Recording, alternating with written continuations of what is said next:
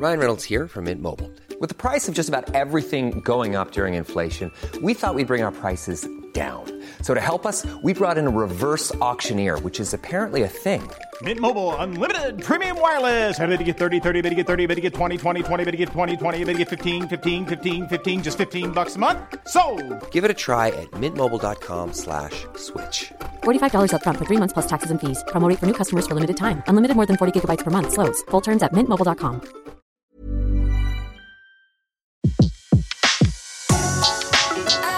Le meilleur de séances radio est maintenant sur We Love Cinéma.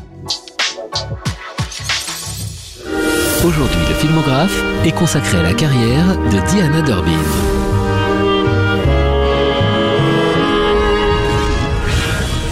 Bonjour Antoine Cyr, bonjour à tous. Aujourd'hui, nous allons euh, évoquer euh, la filmographie d'une actrice américaine, un peu oubliée, on peut le dire, euh, Diana Durbin. Un peu oubliée en France, c'est vrai, mais pas en Amérique, euh, en Grande-Bretagne ou même en Russie, où tous les gens âgés, disons, de plus de 45 ans, la connaissent encore car elle était une énorme star dont les films passaient en boucle à la télévision. Si aucun de ces films ne peut être qualifié de chef-d'œuvre, cette soprano euh, boulotte mais attendrissante fit l'objet d'une véritable adoration qui la mettait très mal à l'aise. Elle était insatisfaite de ses rôles d'adulte au cinéma, et comme elle n'appartenait pas à la famille de la scène de Broadway, elle a tourné le dos à toute cette gloire à l'âge de 27 ans. Il lui restait à l'époque 64 ans à vivre, et elle les a passés finalement pas dans l'isolement comme Garbo, mais comme une mère de famille anonyme dans l'un des rares pays où elle n'était pas si connue que ça, la France. Et pourtant, au milieu des années 40, elle a vraiment été une vedette importante à Hollywood. Ah bah oui, imaginez, en 1946, Diana Durbin gagna 323 000 dollars, ce qui faisait d'elle la deuxième femme la plus payée d'Amérique, battue d'une courte tête par Bette Davis. Mais euh, elle était née au Canada, de parents originaires du Lancashire, et elle était aussi en Grande-Bretagne, la seule vedette américaine dont la célébrité dépassait à l'époque celle des vedettes locales. Elle a été euh, recrutée par la MGM pour le biopic d'une chanteuse d'opéra qui ne fut jamais tournée et elle joua en 1936 dans Every Sunday, un film de 11 minutes où elle fait étalage de sa tessiture, tandis que Judy Garland y montre ses dispositions pour le swing. Donc voilà, nous avons ce petit film euh, de, de 11 minutes en 1936 avec ces deux toutes jeunes filles, Judy Garland et Deanna Durbin. Et alors là, une légende tenace veut qu'en voyant euh, ce, ce, petit film qui montrait ces, ces deux jeunes talents, euh, Louis B. Meyer donc ait dit virer la grosse. Mais alors, ses assistants avaient compris par erreur qu'il parlait de Deanna Durbin alors que selon euh, une légende. Donc, euh, il aurait en fait visé Judy Garland. Ce qui est certain, c'est que Joe Pasternak, euh, qui était responsable des films musicaux de la Universal, ben lui, il attendait à la porte de la MGM et immédiatement donc que la, la pauvre Deanna Turbine ait été expulsée par malentendu ou pas d'ailleurs, il en a profité pour lui faire signer un contrat ébloui par ses qualités de soprano, digne vraiment d'une chanteuse d'opéra. Et dans ce, ce, petit film de 11 minutes, Every Sunday, le personnage de Judy Garland se prénommait Judy et celui de Diana Durbin, Edna, qui était en fait son vrai prénom. Et toutes les deux, eh ben, elles formaient un charmant duo.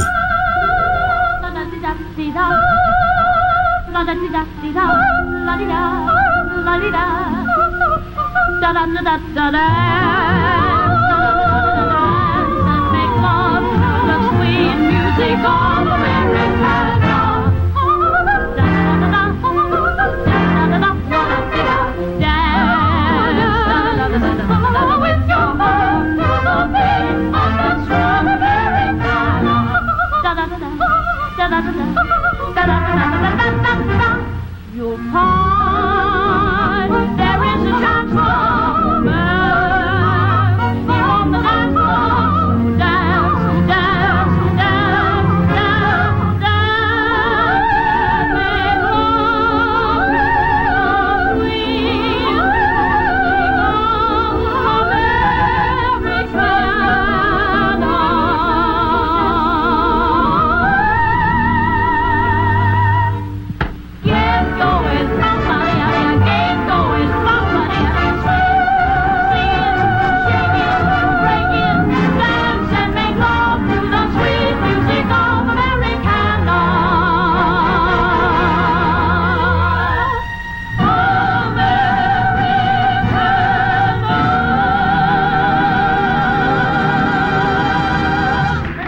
Gauche, Judy Garland, 14 ans. À ma droite, Diana Durbin, 15 ans. Le duo final de Every Sunday. C'était en 1936. À 15 ans, Diana Durbin est donc engagée chez Universal. C'est là qu'elle va faire toute sa carrière.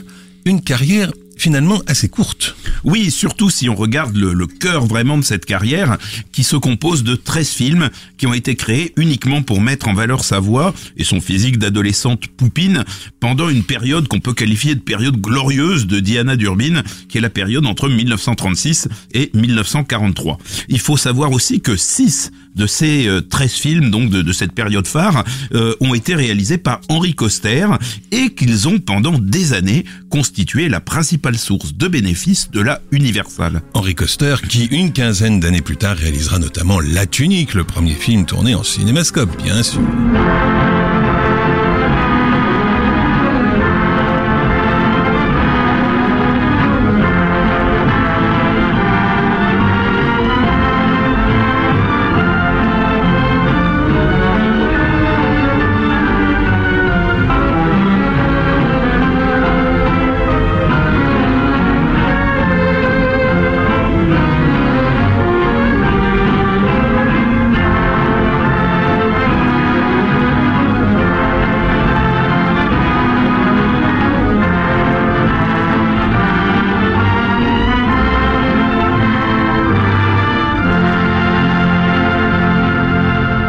Premier des, films donc avec Diana Durbin, c'est Trois jeunes filles à la page.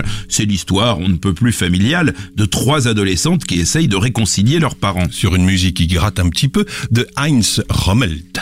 Alors là, ce qui s'est passé, c'est que dès que les responsables de la Universal ont visionné les premiers rushs, ils ont décidé de placer Diana Durbin tout en haut de l'affiche. Et ils la font immédiatement, ils l'envoient immédiatement à la radio, participer à une émission radiophonique que, toute l'Amérique écoutait à l'époque, et qui était l'émission de Eddie Cantor. Et donc le, le succès est immédiat, et l'adolescente est présentée comme la Radio Sensational Singing Star. Elle reprendra le, le personnage qu'elle joue donc dans ce film, Trois jeunes filles à la page, qui s'appelle Penny Craig, dans Les Trois jeunes filles ont grandi en 1939, comme son nom l'indique, de Henry Coster, et Hers to Hold en 1943 de Frank Ryan. Et ce Eddie Cantor dont vous parliez à l'instant déclara justement Diana possède plus de charme, plus de grâce et plus de personnalité qu'une bonne demi-douzaine des plus grandes stars féminines d'Hollywood d'aujourd'hui. Sacré, sacré Eddie. Et dans euh, Trois jeunes filles à la page, qui fut nommé à l'Oscar du meilleur film, on retrouvait également Rémi Land, ne l'oublions pas. Dans ces films, Diana Durbin incarne souvent une jeune fille ordinaire qui évite des drames à ceux qu'elle aime grâce à ses talents de chanteuse opérant un peu comme une baguette magique. Dans Diana et ses Boys de Henri Coster en 1937, elle convainc le grand chef d'orchestre Léopold Stokowski d'annuler une tournée en Europe pour diriger un orchestre composé de musiciens mis au chômage par la Grande Dépression. Léopold Stokowski, futur chef d'orchestre de Fantasia, entre autres, qui joue donc ici son propre rôle à Diana Durbin, qui, elle, chante notamment It's Raining Sunbeams.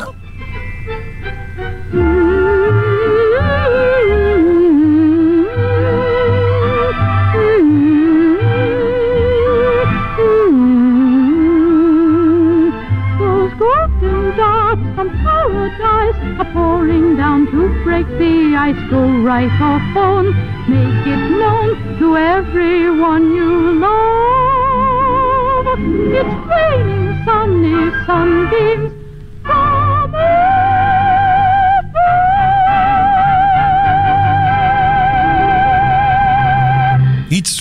Sunbeams, il pleut des rayons de soleil. Diana Durbin dans Diana et ses boys, c'était en 1937. En 1939, là, nous avons First Love, qui est également réalisé par Coster, et qui est une version moderne de Cendrillon, dans laquelle le rôle du prince charmant est tenu, tenez-vous bien, par Robert Stack. Le, le fait d'avoir été choisi pour donner à Diana Durbin son premier baiser de cinéma, permis à celui qui allait être le futur Elliot Ness, alors débutant, de faire la une des journaux. Et oui, c'était juste 20 ans avant Les Incorrectibles. Mais vraiment, le, premier baiser de Diana Durbin, le, service de communication de la Universal, en avait fait toute une affaire. En 1939, toujours, Diana Durbin et Mickey Rooney, qui avaient 7 ans de plus qu'elle, euh, recevront un Oscar d'honneur venant récompenser le dynamisme et l'esprit de jeunesse qu'ils savaient l'un et l'autre si bien incarner à l'écran. Nous voici donc maintenant en 1940 avec la douce illusion, euh, Diana Durbin s'éloigne encore plus de l'univers de l'adolescence, puisque elle et sa mère, qui est interprétée par la belle Kay Francis, sont deux chanteuses en compétition pour un rôle et pour un homme. L'homme c'est Walter Pigeon. Alors euh, Diana Durbin décroche le rôle, tandis que sa mère récolte le fiancé. Et le rôle, c'est celui d'une bonne sœur prénommée Anne qui chante l'Ave Maria de Schubert.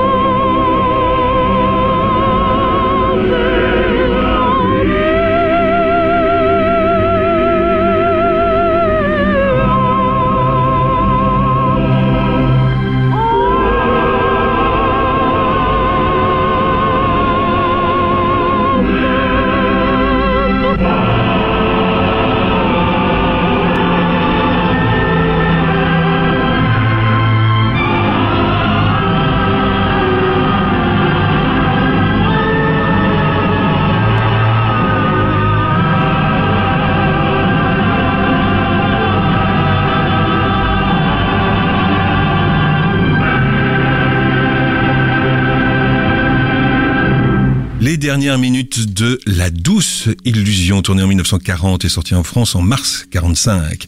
Vous écoutez le filmographe sur Séance Radio cette semaine. Antoine Cyr nous balade dans la filmographie de Diana Durbin, une filmographie très chantante, mais au titre parfois un peu oublié. Par exemple, en 1941, Eve a commencé. Alors Eve a commencé, il est un peu oublié, mais alors celui-là, il faut vraiment pas l'oublier parce que euh, c'est euh, peut-être le, le, meilleur et le plus fameux de ce qu'on appelait les, les Diana Durbin vehicles, c'est-à-dire les en, en, fait les films destinés à véhiculer, si je puis dire, la personnalité de Diana Durbin. Et il s'appuie sur un bon scénario de screwball comédie et sur la rencontre entre l'actrice et un monstre sacré, Charles Lawton, qui venait de jouer le rôle titre de Quasimodo, le film de William Dieterle. Alors là, il joue un rôle très différent. Il incarne un milliardaire agonisant qui tient absolument à rencontrer la fiancée de son fils, qui est interprétée par Robert Cummings, avant de mourir. Voilà, il veut que son, son fils lui amène sa fiancée. Mais il, elle, voilà, le, fils n'a pas la fiancée sous la main, et, comme il pense que son père, donc Charles Lawton, va mourir tout de suite, il demande à l'employé du vestiaire d'un hôtel de se faire passer pour elle. Elle se présente au chevet du vieil agonisant, et déjà, le premier regard de ce vieil homme euh, au seuil de la mort euh, avec cette jeune fille qui est évidemment des Anna Durbin est imprégné de tendresse. Et plus tard, qu'est-ce qui va se passer? Bah, La jeune femme se met au piano euh, qui trône dans le vaste salon. D'ailleurs, elle, elle est pas doublée parce qu'elle jouait très bien du piano, Diana Durbin. Euh, et puis, elle entonne une chanson. Et, et, là, le malade, donc Charles Lawton, qui est en haut, l'entend depuis sa chambre et il parvient à se remettre sur ses jambes. Il retrouve petit à petit toutes ses forces en l'entendant faire ses vocalises. Et bon, la, la brillante chanteuse, évidemment, n'est pas bien accueillie par le reste de la famille, à part bien sûr le jeune homme, mais de quiproquo en esclandre, elle va prendre la place de la véritable fiancée, tandis que le vieillard, Charles Lawton, alors lui on le voit faire absolument les 400 coups, il a plus du tout décidé de mourir, enfin il est plus du tout dans, dans cette idée-là. Et, donc Diana Durbin, c'était peut-être pas une grande actrice, mais l'alchimie avec cet intenable roublard quand même de, Charles Lawton fonctionne parfaitement et l'aide à donner le meilleur d'elle-même dans le rire comme dans les larmes. Et sa prestation musicale est, est parfaite dans des chansons tirées quand même de Tchaïkovski et de Dvorak, ainsi que dans une chanson en espagnol au rythme endiablé. Elle s'accompagne donc elle-même au piano, la critique est bienveillante et le public est tout à fait enchanté par ce spectacle on ne peut plus familial. Dont voici un petit extrait. You have promised, and in a few years, or very few years possibly, I want you to come to me again. And now I'll get to the camera. Oh,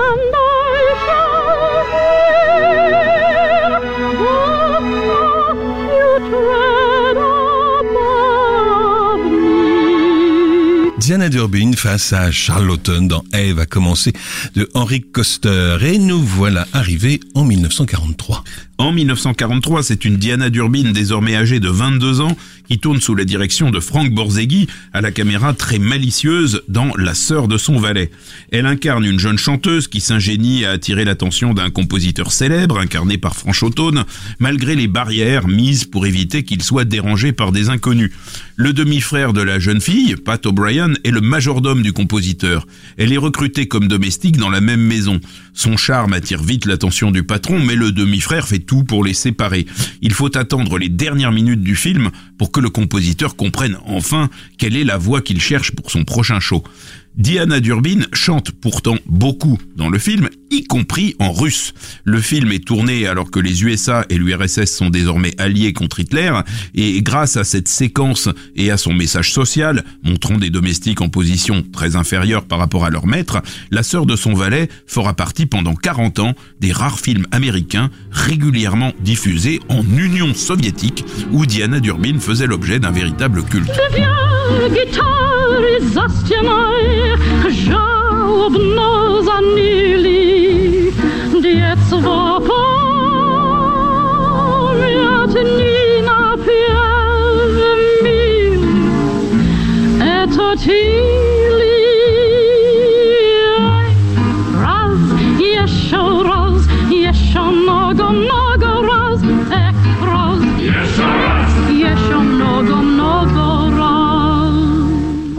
Durbin chantant en russe dans La sœur de son valet, la comédie romantique de Frank Borzegui, comme il faut dire maintenant. C'était en 1943. En 1944, que se passe-t-il, euh, cher Antoine? Eh bien, elle est fiancée au producteur Felix Jackson après un premier mariage qu'elle n'a pas hésité à rompre malgré les mises en garde du studio sur les risques encourus par sa réputation. Félix Jackson, qui avait été le, pro- le producteur de La sœur de son valet, ceci expliquant peut-être cela. Alors justement, désirant se créer une véritable euh, image d'actrice, elle demande à Jackson d'acquérir les droits d'un roman noir de William Somerset Maugham. Euh, hein, on dit Borzegui, donc on Ah dit oui, oh, Maugham Maugham, aussi. ah bah oui, voilà, oui, voilà. Euh, donc ce sera Vacances de Noël, où elle incarne une hôtesse et une chanteuse de boîte de nuit dont le mariage s'est avéré une catastrophe. Un soir de Noël, un jeune soldat entre dans sa vie et là, euh, ils vont ensemble à la messe de minuit. Il se passe quelque chose entre eux. Elle lui raconte sa vie, mais son époux, qui est incarné par Gene Kelly dans son premier rôle non musical, est un meurtrier en Il ressurgit et il décide de la tuer car il ne supporte pas ce qu'elle est devenue. Le réalisateur euh, Robert Siodmak échoue, dit, échoue, on peut dire à l'époque, à convaincre Diana Durbin d'encanailler euh, son jeu, mais quand même, elle pleure beaucoup et Vacances de Noël est nimbée d'une tristesse assez prenante. La comédienne dira que c'était son seul film de qualité en dépit de son échec commercial. Oui, la même année, euh, Siodmak réalisait Phantom Lady, les, mains qui tuent en français, et s'apprêtait à tourner Les Tueurs avec Burt Lancaster et Ava Gardner, deux films restés un tantinet plus célèbres. Et c'est sur une composition du grand Berlin qu'on retrouve euh, Diana Durbin euh, plus sensuelle que jamais.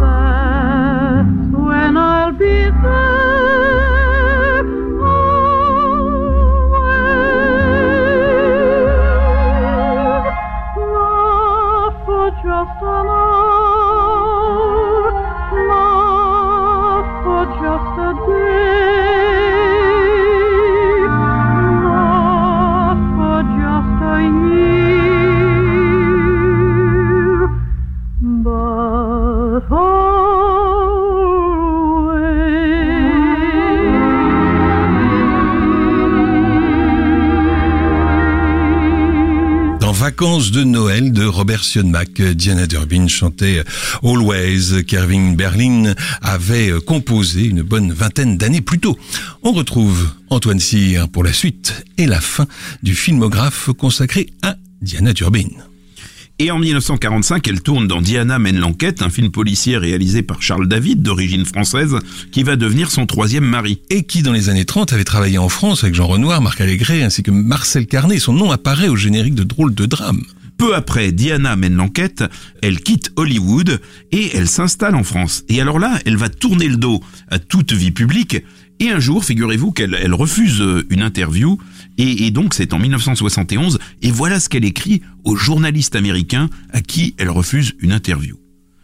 Lors de notre mariage, mon époux et moi avons conclu un accord. Il me protège des araignées, des moustiques et des reporters, tandis que ma mission est de lui épargner les lions, les tigres et les dinosaures. Laissez, s'il vous plaît, mes fans profiter de la Diana Durbin d'autrefois et garder ce personnage de conte de fées hors de toute histoire du genre que sont-ils devenus. Le couple s'installe à Naufle-le-Château, près de Paris, et Diana Durbin vivra en France jusqu'à sa mort à l'âge de 91 ans. C'était en avril 2013. Merci Antoine.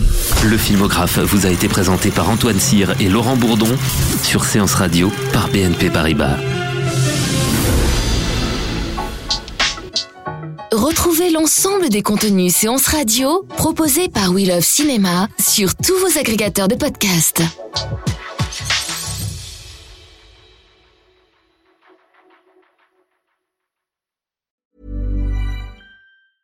Even when we're on a budget, we still deserve nice things. Quince is a place to scoop up stunning high-end goods for 50 to 80% less than similar brands. They have buttery soft cashmere sweaters starting at $50 luxurious Italian leather bags, and so much more. Plus, Quince only works with factories that use safe, ethical, and responsible manufacturing. Get the high-end goods you'll love without the high price tag with Quince. Go to quince.com/style for free shipping and 365-day returns.